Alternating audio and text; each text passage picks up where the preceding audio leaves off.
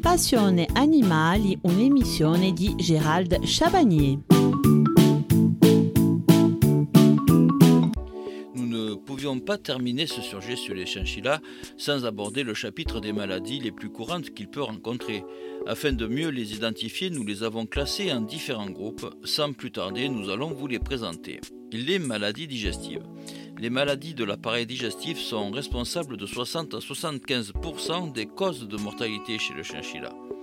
Les perturbations de la flore digestive. Le chinchilla a dans son intestin une flore digestive composée de bactéries qui permet la digestion de la cellulose, fibre des végétaux. Cette flore est un outil indispensable à la bonne santé de l'animal. Son équilibre est cependant très fragile un stress, une alimentation trop riche en foin, un changement alimentaire trop brutal, un traitement antibiotique inadapté sont autant de causes d'un déséquilibre potentiel de la flore, à l'origine d'une diarrhée pouvant être sévère. Les maladies bactériennes digestives. Il est également sensible aux salmonelloses et à la listériose et à la pseudotuberculose, due à une bactérie présente dans les fientes d'oiseaux qui contaminent les végétaux. Il s'agit de maladies très graves dont le pronostic est particulièrement sombre chez le chinchilla. Elles sont potentiellement transmissibles à l'homme. Les maladies parasitaires digestives. Il est sensible également à la coccidiose, particulièrement en période de sevrage et de stress. La diarrhée est alors plus ou moins aqueuse, parfois hémorragique, accompagnée de ballonnements intestinaux, d'anorexie et de déshydratation. On la traite par l'administration d'anticoccidiens. La gardiose est une maladie parasitaire fréquente particulièrement sévère que peut contracter le chinchilla. Il est nécessaire de réaliser un traitement antiparasitaire. La constipation. L'accumulation de poils dans le tube digestif est une source de constipation. On administre alors en première intention de l'huile de paraffine. En cas d'échec, un traitement chirurgical est parfois nécessaire le prolapsus rectal. À la suite d'une diarrhée importante, le rectum s'inverse vers l'extérieur et se nécrose. L'issue est rapidement fatale en absence de traitement chirurgical.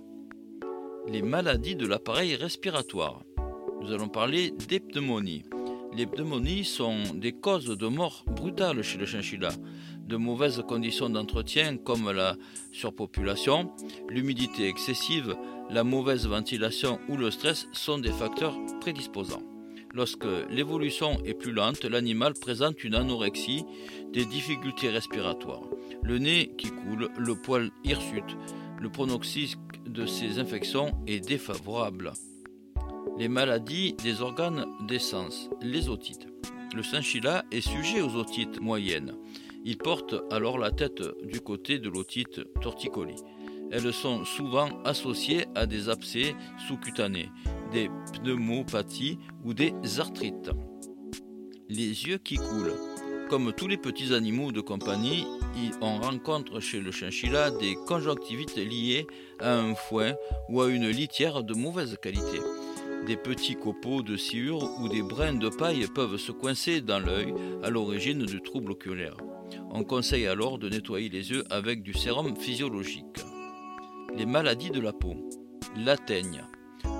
se manifeste sous la forme de petites lésions classiquement euh, numulaires, dépilées, euh, recouvertes de scams répartis sur le nez, les oreilles et les pattes et pouvant s'étendre à l'ensemble du corps. Nous rappelons que la teigne est une maladie transmissible aux autres animaux et à l'homme. Le traitement peut être topique ou général. Il doit être maintenu pendant au moins trois semaines. Si d'autres animaux sont présents, autres chiens et surtout chats, il convient de les traiter également. Les maladies bactériennes. À la suite de plaies ou de morsures, le chinchilla peut développer des abcès colonisés par des bactéries. Le traitement est souvent chirurgical, accompagné d'un traitement antibiotique. Les affections nutritionnelles. Le scorbut. Le chinchilla, comme le cobaye, est complètement dépendant de l'apport alimentaire en vitamine C. Il ne sait pas la fabriquer. Une carence en vitamine C se manifeste par des troubles locomoteurs avec une faiblesse généralisée, une diminution de l'appétit, parfois associée à de la douleur au niveau des articulations. On observe également de la diarrhée, des lésions au niveau de la bouche, un amaigrissement et un syndrome coryza. L'évolution se fait en quelques semaines vers la mort. Le traitement consiste en l'administration injectable de vitamine C. En prévention, il faut vérifier que l'alimentation contienne suffisamment de vitamine C et complémentée dans l'eau de boisson 200 à 400 mg par litre d'eau. Le coup de chaleur.